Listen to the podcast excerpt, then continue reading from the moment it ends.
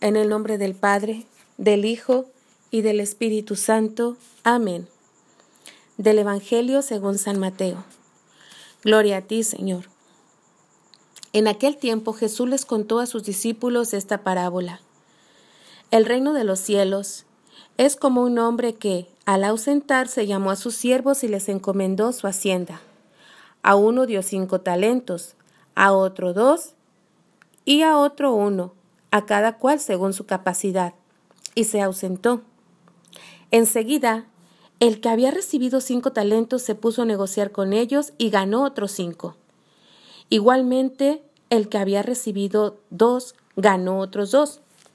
En cambio, el que había recibido uno se fue, cavó un hoyo en tierra y escondió el dinero de su señor. Al cabo de mucho tiempo vuelve el señor de aquellos siervos y ajusta cuentas con ellos. Llegándose el que había recibido cinco talentos, presentó otros cinco, diciendo, Señor, cinco talentos me entregaste, aquí tienes otros cinco que he ganado. Su señor le dijo, Bien, siervo bueno y fiel, en lo poco has sido fiel, al frente de lo mucho te pondré. Entra en el gozo de tu señor. Llegándose también el de los dos talentos, dijo, Señor, Dos talentos me entregaste. Aquí tienes otros dos que he ganado. Su señor le dijo, Bien, siervo bueno y fiel. En lo poco has sido fiel, al frente de lo mucho te pondré. Entra en el gozo de tu señor. Llegándose también el que había recibido un talento, dijo, Señor, sé que eres un hombre duro, que cosechas donde no sembraste y recoges donde no esparciste.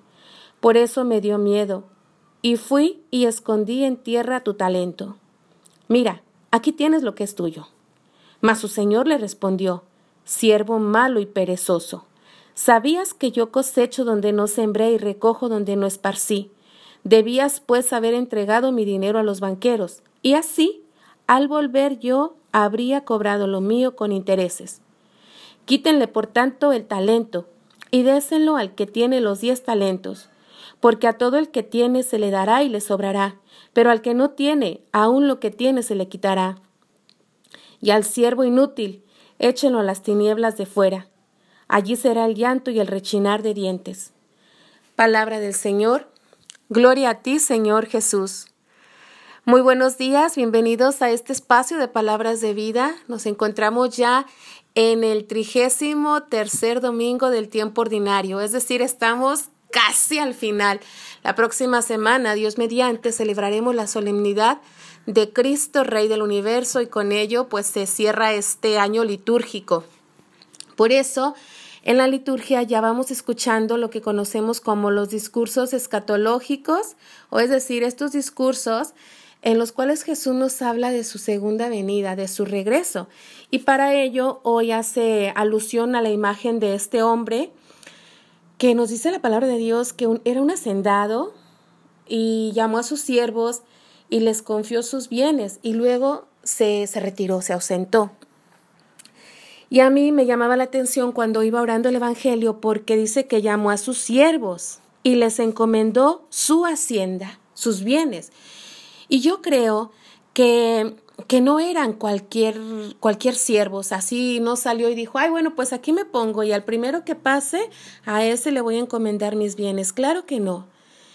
Debieron de ser personas de toda su confianza, porque les iba a confiar sus bienes. Normalmente escuchamos esta parábola y pensamos en los talentos como algo, alguna habilidad típica o propia de una persona. Sin embargo, en el Evangelio vemos que habla de bienes. Imagínense, un talento pues era equivalente a seis mil denarios.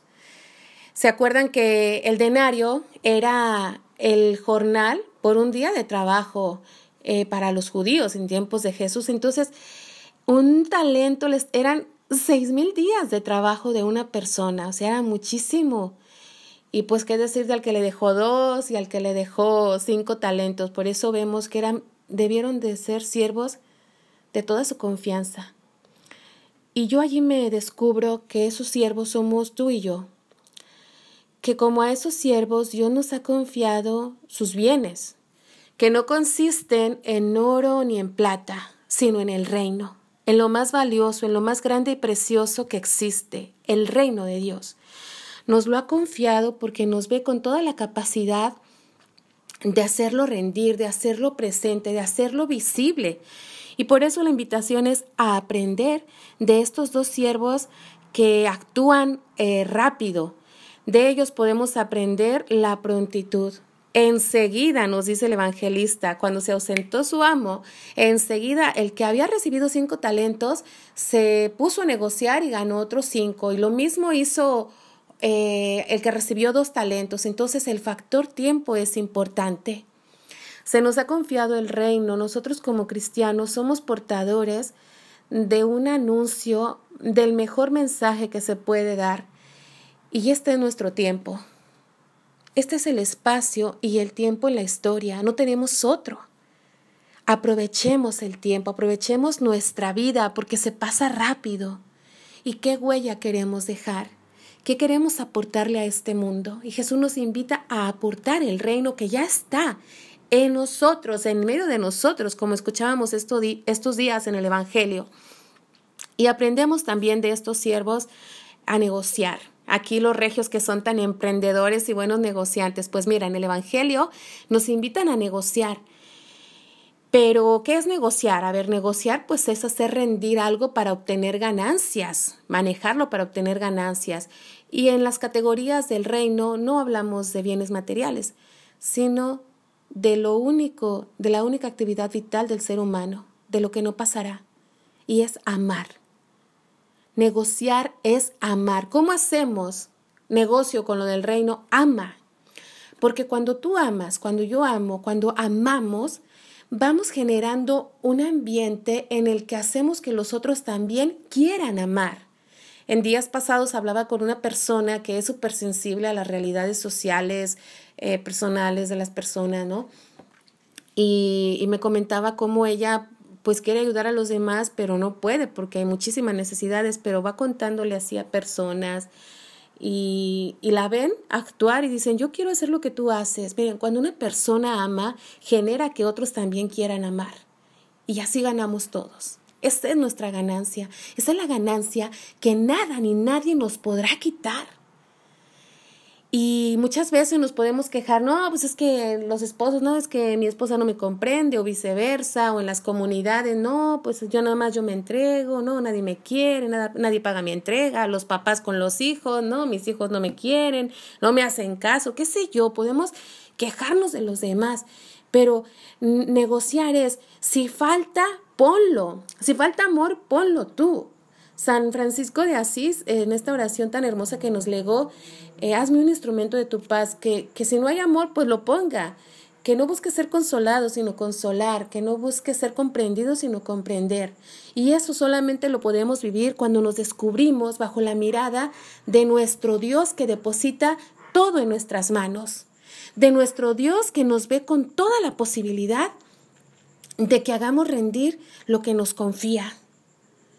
Y fíjense, si no, si no damos con esta mirada, nos puede pasar lo que le pasó al siervo que enterró lo que le, fue confiado. Tenía una mala percepción de su Señor, no, no coincide la percepción que él tenía de su Señor con la confianza que vemos que deposita en él. En cambio, el siervo percibe a su Señor como un Señor duro, que cosecha donde no sembró y recoge donde no esparció. Pero esa es una mala percepción, es decir, está distorsionada y muchas veces podemos tener esta imagen de Dios. Y esta imagen de Dios nos lleva a privarnos, nos lleva a vivir con miedo y el miedo no nos deja hacer lo que somos, nos paraliza. ¿Cuántas cosas hemos dejado de hacer por miedo? Por eso el Evangelio nos invita es, rinde lo que eres, vive, para que puedas entrar en el gozo de tu Señor, ese gozo en el cual nosotros seremos introducidos. Qué bonito que por hacer rendir, por ser fieles, seamos introducidos como estos siervos, siervo bueno y fiel, entra en el gozo de tu Señor. En cambio, el que se guardó el talento, se ganó los adjetivos de siervo malo y perezoso. ¿De cuáles queremos ser? Sin duda que queremos ser de esos siervos buenos y fieles que participan del gozo de su Señor, pues que en este día nos demos la oportunidad de reconocer esta mirada de amor de quien no nos llama siervos, sino amigos, y como amigos nos confía su reino para hacerlo visible en el mundo. Feliz día.